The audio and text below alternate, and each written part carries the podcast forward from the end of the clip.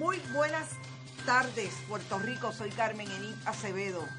Esto es Bonita Radio. Estamos en qué palo es noticia. Hoy martes 3 de diciembre del 2019. A 28 días para que se acabe el año.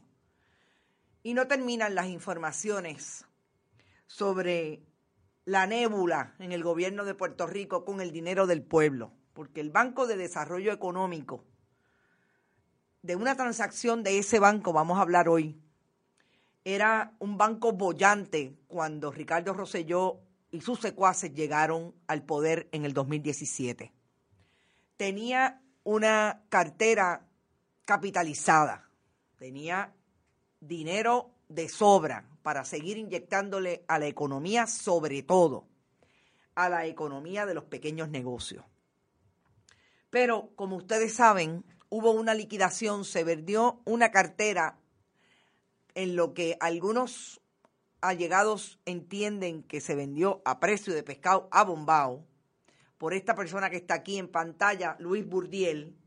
Y al día de hoy el gobierno, el pueblo de Puerto Rico no tiene un banco de desarrollo económico y hay un proyecto de fusión bien extraño porque es una fusión con nada más y nada menos que el Departamento de la Vivienda Perdón. Eh, y en eso estamos. ¿Y por qué vamos a hablar hoy de esta transacción?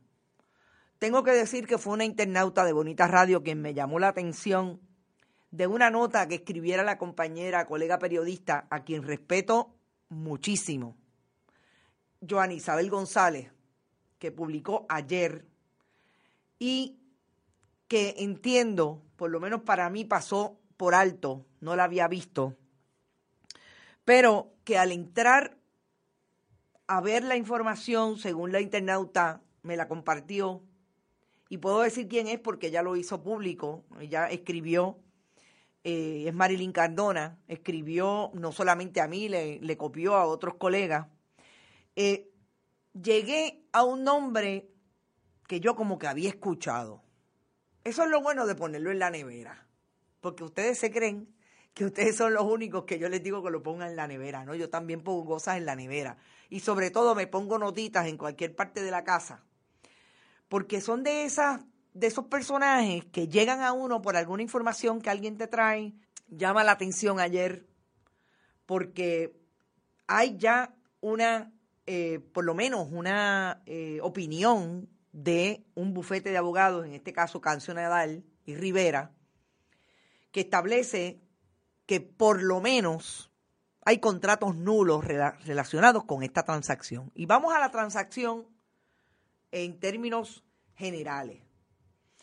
El Banco de Desarrollo Económico, que como les dije, tenía un eh, asunto pendiente de venta de cartera, tuvo diferentes contrataciones y diferentes proyectos. Ese proyecto, que es el que se va a cuestionar y el que se cuestiona, es un proyecto identificado como Merchant, Merchant, Merchant Cash Advance. Recuerden que mi inglés es de country. Y lo que iba a hacer era crear una plataforma tecnológica para, desde esa plataforma, las pequeñas empresas y los, eh, negocios que tuvieran problemas de crédito o, o problemas de efectivo, etcétera, pudieran acceder a préstamos. Esa transacción se iba a dar en conjunto con dos firmas. Y anótelo en la nevera. Una primera firma que las dos, perdón, las dos estarían a nombre de una misma persona de nombre Anjori, Anjori Hernández.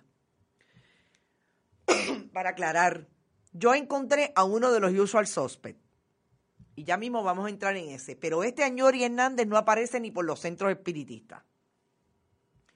Bajo su nombre hay dos firmas, Coveted LLC y Georgetown Management. Esas dos firmas iban a, iban a tener participación en ese proyecto porque eran las que iban a supuestamente con el banco tener la capacidad para hacer las transacciones para crear esa plataforma y a su vez iban a ser los dueños del proyecto. Hasta ahí, pues usted dice, perfecto. Lo que pasa es que en el análisis que hace Canción Adalis Rivera, Rivera y Díaz, establece que hay irregularidades entre los contratos del Banco de Desarrollo Económico y Georgetown. Georgetown, perdón. Dicen específicamente que lo que iba a pasar en esa transacción, y esto es súper importante, es que a estas dos firmas se le iba a poner un dinero, se le iba a dar un dinero para que crearan esa plataforma.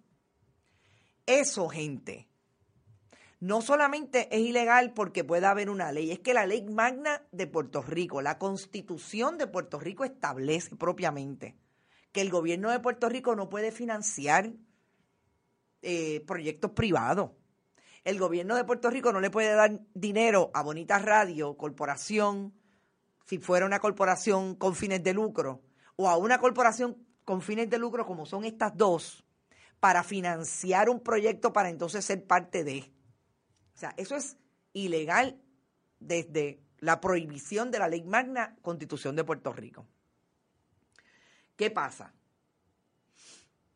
El proyecto este de plataforma tecnológica que va a hacer esta persona, Anjori Hernández, con estas dos corporaciones en conjunto con el banco, supuestamente, y es lo más interesante, fue presentado por un...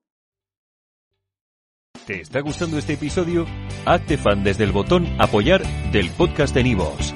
Elige tu aportación y podrás escuchar este y el resto de sus episodios extra. Además, ayudarás a su productor a seguir creando contenido con la misma pasión y dedicación.